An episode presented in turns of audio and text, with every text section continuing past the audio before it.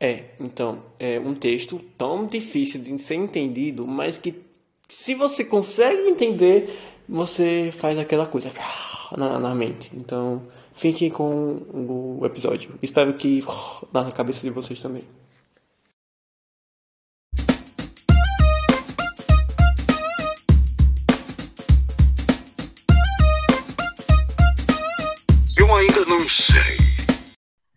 Bom dia, boa tarde, boa noite. Está começando mais um Eu Ainda Não Sei, o podcast menos escutado do Brasil.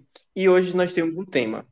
Ainda está para decidir qual vai ser o título desse tema, mas eu acredito que vai ser uma vibe meio. A cultura educacional tá tão digital. Então, a gente vai falar sobre esses três termos, mas antes eu gostaria de dizer que finalmente eu tenho convidadas, né? É, ultimamente são é, universitárias sofridas que estão junto comigo nessa, nessa loucura, mas que futuramente vão ser futuras docentes, né? Futuramente docente, mas enfim. Pode começar, Ana, se apresente. Olá, me chamo Ana Beatriz e sou estudante de Letras Vernáculas, quarto período.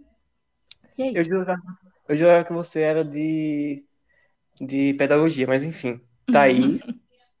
Oi, oi, gente. Sou de Letras Vernáculas também, quarto período, tenho 19 anos, e é isso aí, eu acho. E Letícia. Oi, eu sou Letícia, também sou graduanda em Letras Vernáculas na UFES e é isso. Pronto, elas, eu vou, eu vou pagar o cachê delas depois, mas enfim. Antes de a gente começar a falar sobre essa temática, eu gostaria de dividir ela em três pontos. O primeiro ponto é a questão da cultura. A gente precisa entender bem rapidamente o que significa cultura. Para mim, eu acho que as palavras mais importantes para a gente falar sobre essas questões digitais e educação, a gente entender cultura como um conjunto de práticas sociais. Ou seja, a gente tem que entender a questão da sociedade enquanto formadora de cultura. Até aí, tudo bem.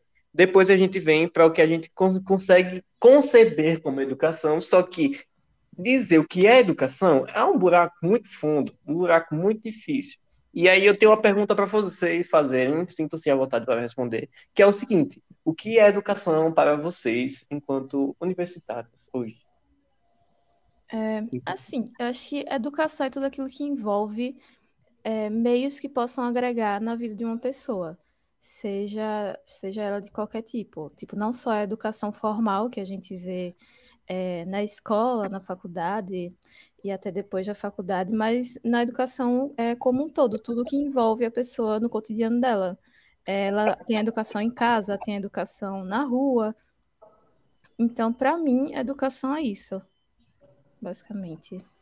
Eu também acredito um pouco nisso, porque muitas vezes se fala de educação, pensa na escola, e pensa no Enem, pensa em passar para a faculdade, mas eu, eu penso que está muito além da escola, né? É saber em que sociedade você vive, que mundo você está e assim desenvolver como pessoa. Ah, eu concordo também plenamente, porque a gente tem um pensamento. A gente não, né? Eu acho que é a escola mesmo, enquanto instituição, acredita assim que é, todo conhecimento é a detentora de todo conhecimento e que o que tem de fora não, não é válido, né? Não conta como educação também, somente o que elas, o que a escola ela passa para os alunos, né? Então, isso eu, acho, eu acredito que seja algo que tem que ser quebrado, né? Para que a educação ela possa circular, tipo, vários, vários é, outros, outras modalidades de educação, né? Não só educação formal. E é nesse ponto que eu gosto de dizer que, graças ao nosso ilustríssimo professor, e eu costumo dizer que até revolucionário, ele coloca lá no, no, texto uma questão que eu achei muito interessante, que vem aí, a, a, que já tem ligação com a próxima questão, que é Tá, a gente observa a educação como um todo, não só o que tem, acontece dentro da escola, da escola, mas o que tem fora dela também. A gente é concebido desde, desde pequeno a aprender e cresce nisso até o final dos nossos tempos. Só que a escola vem como uma função de aprimorar e aperfeiçoar o nosso aspecto de educação. Só que a gente está em um período atual que eu costumo dizer, junto com a fala do professor, que a escola passa a ser uma prisão do conhecimento. Ou seja, ela morre dentro de um processo totalmente vivo, né? Que é o processo do aprendizado. E aí eu digo a vocês a seguinte questão: o que é que vocês estão considerando como o pior defeito da educação hoje em dia? É, eu acho que foi justamente aquilo que Thaís falou que que é, a gente tem muito isso da, da educação formal, da educação regradinha tradicional. Eu acho que esse é o maior defeito que a gente tem hoje, que a gente quer padronizar uma coisa que não pode ser padronizada. A gente quer é, formar turmas e turmas do mesmo jeito todo dia, sendo que cada pessoa é única e cada pessoa traz é, uma história consigo e um modo de aprender consigo também. Então, acho que esse é um dos grandes defeitos que a gente tem hoje em dia, é, da gente querer colocar todos na mesma caixa e tratar todos como iguais, sendo que não dá para você é, encaixar pessoas onde elas não podem ser encaixadas. Logo, você tem que adequar é, o modo como você ensina, o modo como você é, trata a pessoa. Então, acho que esse é um dos pontos que a gente tem que prestar bastante atenção. Sim, eu acho que também é isso, porque esquece do, do diferente, né? Volta aquele tempo em que o professor detém conhecimento e o aluno tem que ficar quietinho, escutando e recebendo tudo como se não soubesse de nada, sendo que cada aluno é uma pessoa com suas vivências e experiências, eu acredito que todo mundo pode colaborar com o que está sendo aprendido na sala.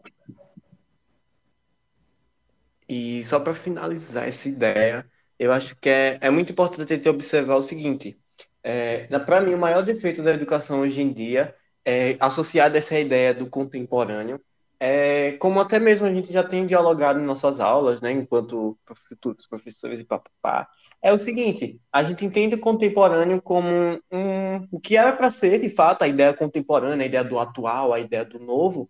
Na verdade, foi uma palavra, uma nomenclatura dada à ideia para simplesmente eu disfarçar algo que continua sendo o mesmo. Sim. Por exemplo, eu posso pegar um quadro. Nossa, o quadro agora não é de giz, agora o quadro é digital e você usa uma caneta digital. Tá, mas é contemporâneo, que chique. Não, mas não deixou de ser quadro, sabe? A função dele ainda vai ser a mesma, a linearidade do ensino vai ser o mesmo, os alunos continuam sendo submissos, mas você tem uma ideia de contemporâneo porque agora o quadro é digital. E é nessa, nessa perspectiva que nós estamos crescendo, nós estamos, né, futuros professores, entrando em uma coisa que está toda, não vou dizer que está mal feita, que é errado dizer isso, mas está toda desregulada. Aí eu pergunto a vocês, como futuros professores e professoras, qual, é, cadê? Já me perdi todo aqui. Pronto, achei. Qual seria, para vocês, qual é a maior dificuldade que vocês acham que vão enfrentar enquanto professores, nesse contexto que a gente já montou, por assim dizer?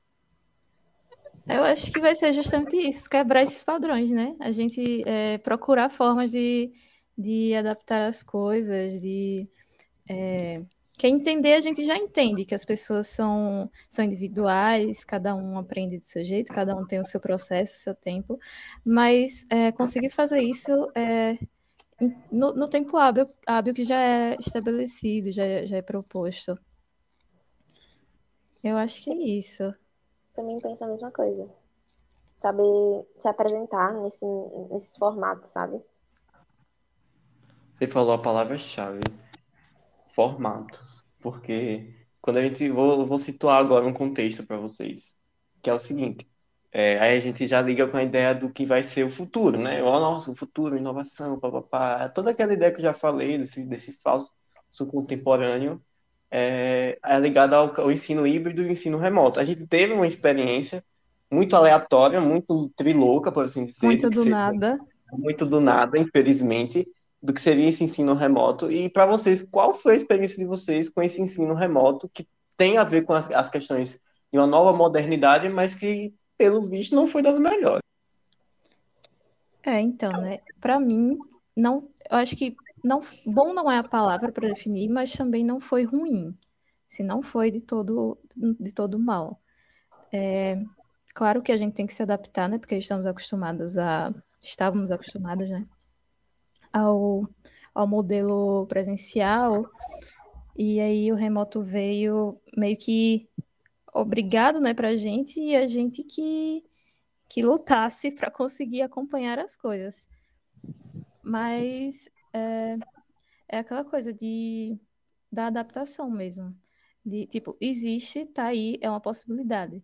Mas a adaptação é, como um todo, para todo mundo, acho que ela não acontece de, de forma igual, digamos assim. Ela não é. Ela não é. igualitária. É, né? Não- igualitária para todos, é. É, até porque, por exemplo, é, principalmente pessoas de escola pública, né, que têm menos recursos para ter uma boa visibilidade da aula, né? Tu não tem, Uhum. Muitas vezes não tem um computador, não tem uma internet que rode bem para conseguir acompanhar a aula e vários outros fatores, né? Principalmente também o foco, eu pessoalmente, né? Era muito difícil manter o foco, né? A gente dava aquela leve dormida, né? Nas aulas e tudo mais. né? Ninguém, né? Acho que todo mundo. Mas é isso, né? O foco, né? Também ter o aparelho, né? Para conseguir acompanhar e Uhum. vários outros fatores, né? Também o professor conseguir gerenciar a aula para que não fique tediosa, para os alunos também online. O professor também tem que se adaptar, né, àquela realidade. Sim, de fato. E é associado a isso que quando eu fui procurar entender mais sobre essa questão do ensino remoto, tem sim suas vantagens, obviamente. O ensino híbrido, principalmente, ele vai ter muitas vantagens, até porque não existe só um tipo de ensino híbrido, existem vários tipos de ensino. E para quem ainda não sabe o que significa ensino híbrido, rapidamente é o ensino em que mexe com o presencial e também com o remoto, só que a forma como ele vai circular pode ser bem diversificada. Só que aí vem a questão. Nós temos um ensino que presencialmente, 100% presencial, que por muitos é considerado um dos melhores, entre aspas, até porque a gente diz que é melhor, mas não tem experiências com os outros para a gente poder averiguar se de fato é bom.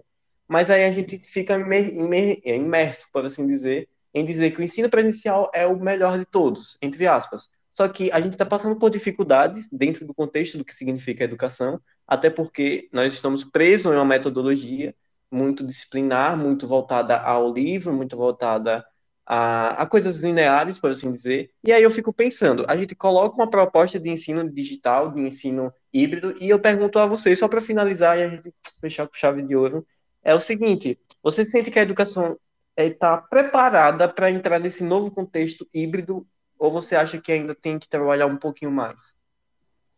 Ah, com certeza tem que ser trabalhado bem mais, principalmente porque se for fazer, realizar uma reforma eh, na educação, em questão, né, eh, do método que é implantado nas escolas, além disso, tem que ter uma reforma também na, na formação dos professores, porque não adianta mudarmos as escolas, sendo que quem vai eh, estar lá nas aulas ainda está seguindo um modelo totalmente diferente do que está lá estabelecido. Porque, como você falou, ensino híbrido tem sim suas vantagens, tem. É, dá mais autonomia para o aluno, como, como a gente teve é, no, no nosso período remoto, que a gente estava lá nas aulas online, mas a gente tinha o tempo que a gente quisesse para poder realizar as atividades, não tinha o tempo de se deslocar de casa, voltar da faculdade para casa. Sim. Então, além além do, dessa autonomia do aluno, né, das vantagens do ensino híbrido, é também é, conseguir utilizar várias, vários tipos de, de abordagem, você utilizar a criatividade para tudo. Coisa que não acontece tanto no ensino, né, no método tradicional que a gente vê, porque o professor tem que estar muito preso a, ao livro didático, né, ao que é ao que foi passado para ele para ser feito e aí muitos deles não não conseguem se desvincular disso. Eu acho que da, também da questão da desigualdade que as meninas falaram também né? Como é que as pessoas que não têm acesso a essas tecnologias vão poder participar disso? Uhum. sim sim de fato. Além de que também acho que tem que ter uma mudança de pensamento mesmo assim né? Tanto dos alunos como dos professores já para quebrar essa barreira que uhum tá há tantos anos, né, que é o ensino tradicional mesmo, né? Até porque eu, assim, é, falando por mim, né, eu só vim ter essas visões de é, mais crítica, né, sobre a educação atual que nós temos, né, agora, né? Porque enquanto eu estava na escola, eu só seguia, né, o modelo e acredito que talvez muitos alunos também, né? Alguns são forçados, claro, né? Porque vários não, não gostam desse modelo, mas não tem o que fazer, né? Porque não há como mudar. É, não se até, relaciona até uma coisa então, é. dia- da noite para o dia, né? Uhum. sim Justamente, então. E finalizando, então, vamos concluir com isso. Nós temos algumas sentenças.